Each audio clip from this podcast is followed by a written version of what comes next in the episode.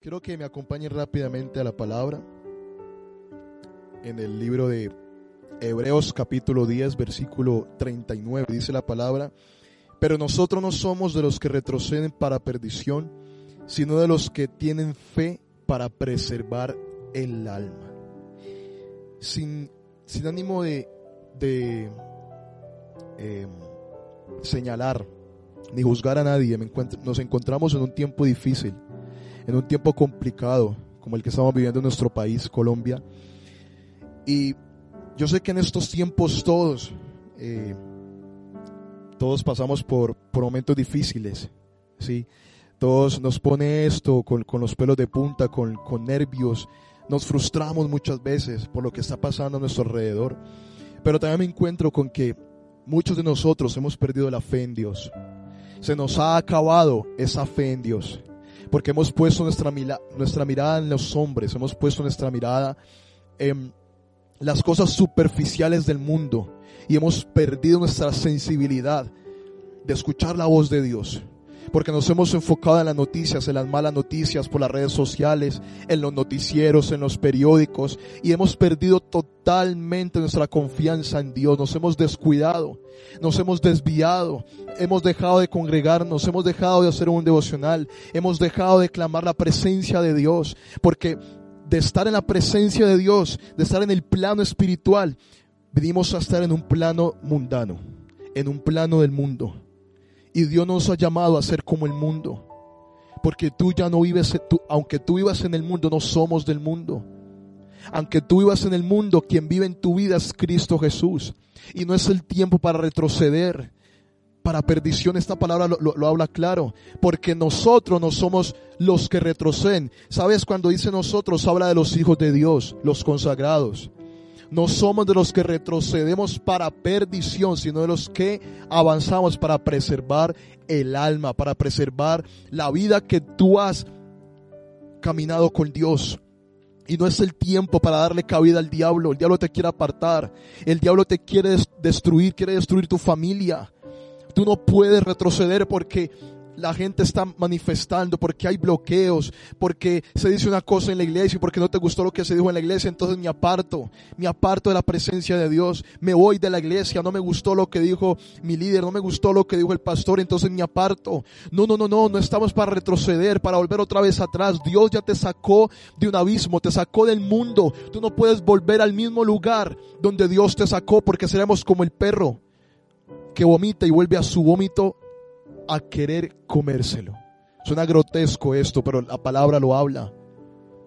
Y me encuentro con muchas personas, lastimosamente, que se han apartado en este tiempo. Porque tal vez han sentido temor en sus vidas, en sus corazones. Porque han sentido preocupación. Porque ya, ya la venda que que un día Dios les quitó volvió otra vez a su lugar.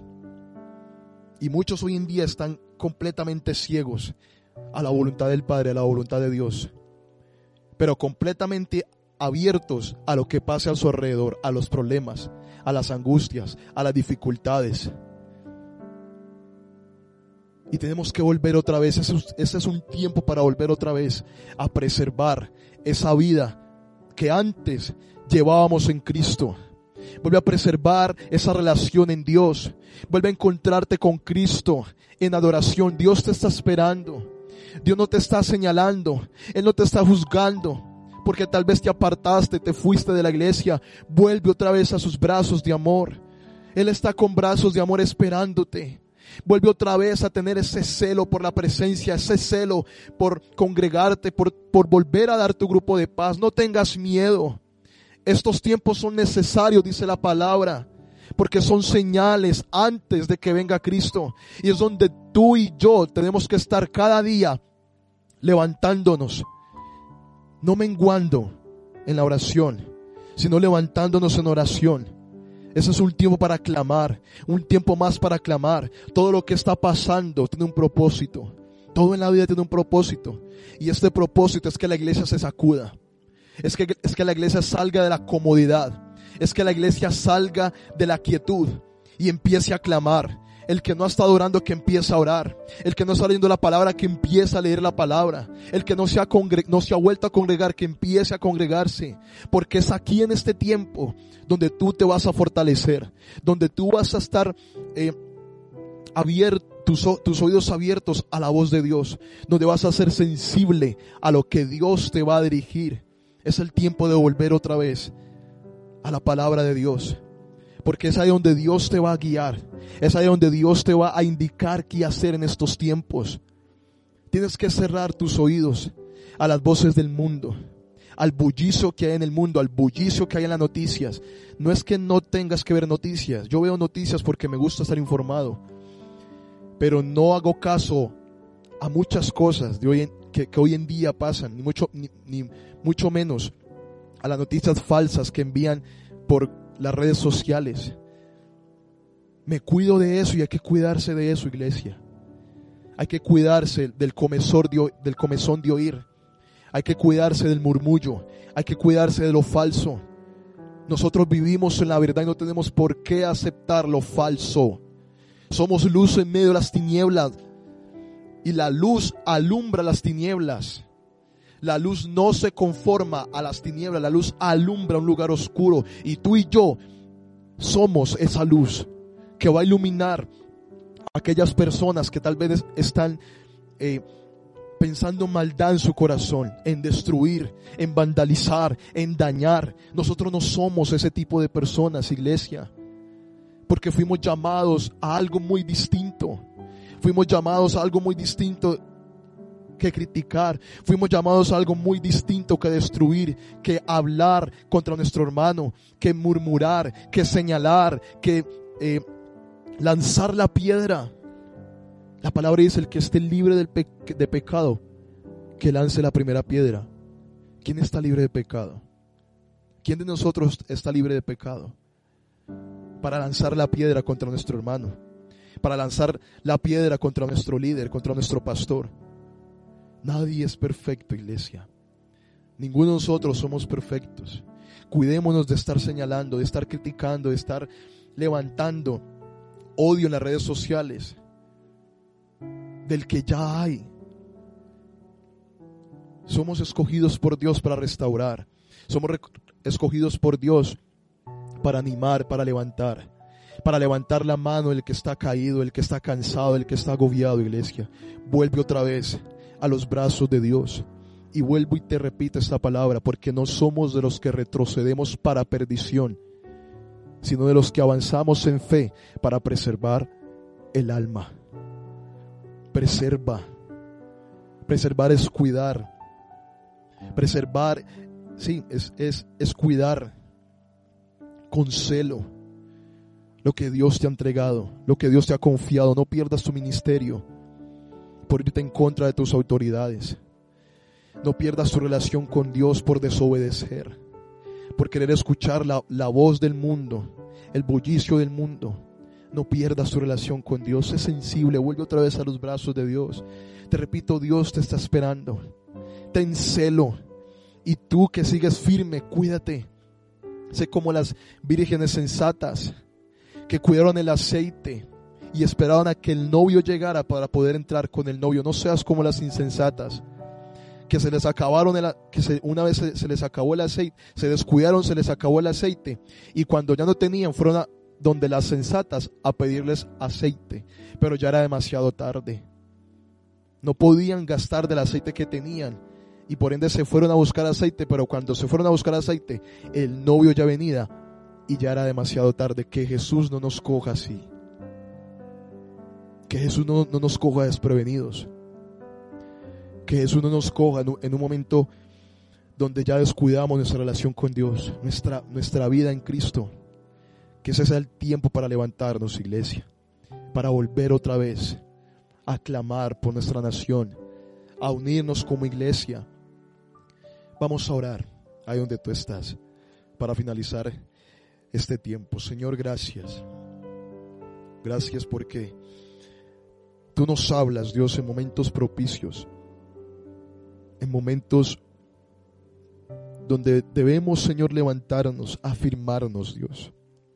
Y lloro por cada una de las personas que nos está viendo, Señor, en casa, donde sea que estén, Señor, para que tú les afirmes, Dios, para que tú les levantes, Señor Jesús. Y yo quebranto en el nombre de Jesús toda discordia, todo pleito, todo comezón de oír, todo murmullo del mundo, toda distracción que viene del mundo, a querernos apartar del propósito, a querernos desviar del propósito, del camino. Hoy lo quebranto en el nombre de Jesús. En el nombre de Cristo, yo te pido que levantes tus manos ahí donde tú estás. Levanta tus manos porque Dios te quiere hacer libre. Levanta tus manos porque Dios te quiere tocar. Levanta tus manos porque Dios quiere hacerte de nuevo. Porque Dios quiere hacer algo nuevo en tu corazón, en tu vida. Y quebranto en el nombre de Jesús. Toda obra demoníaca, toda obra de anarquía, de rebelión, en el nombre de Jesús la anulo. De que todo decreto del infierno ahora mismo se cancela en el nombre de Jesús. Yo declaro libertad ahí donde tú estás, libertad en tu casa, libertad en tu familia, en tu negocio, donde sea que estés, declaro libertad. El reino de los cielos se establece en el nombre de Jesús. Y declaro que vuelves a Dios. Vuelves a los brazos de, papá. No tengas miedo. No tengas miedo de volver. No tengas miedo de que la gente te va a criticar, de que la gente va a decir, de que la gente va a hacer. No importa. Tú vienes a los brazos de Dios. Tú vienes delante de Dios y Él te recibe con brazos abiertos.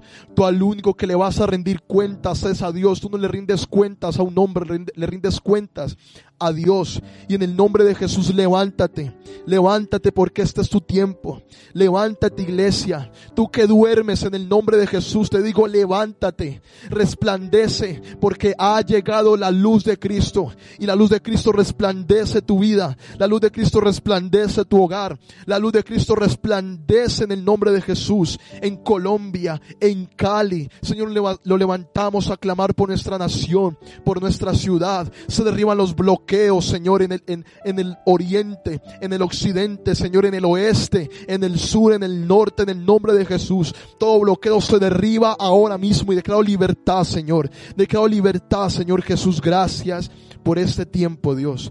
Gracias porque sé que tú estás obrando, Señor. Aunque no veamos nada, aunque no lo veamos en el tiempo que queremos verlo, Señor, tú estás obrando y confiamos, Dios, que así será, Señor Jesús. Gracias, te bendecimos, te honramos, Señor Jesús.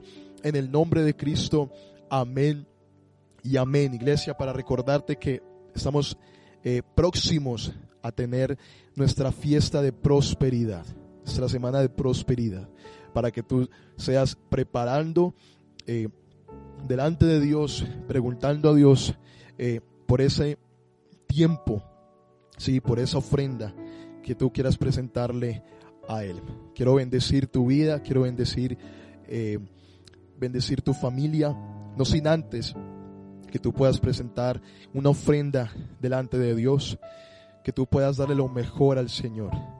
Recuerda aquella palabra de la viuda que dio lo único que tenía delante del altar y estando Jesús ahí miraba cómo los que sí conocían cómo los, los fariseos echaban lo que, les, los que les sobraba.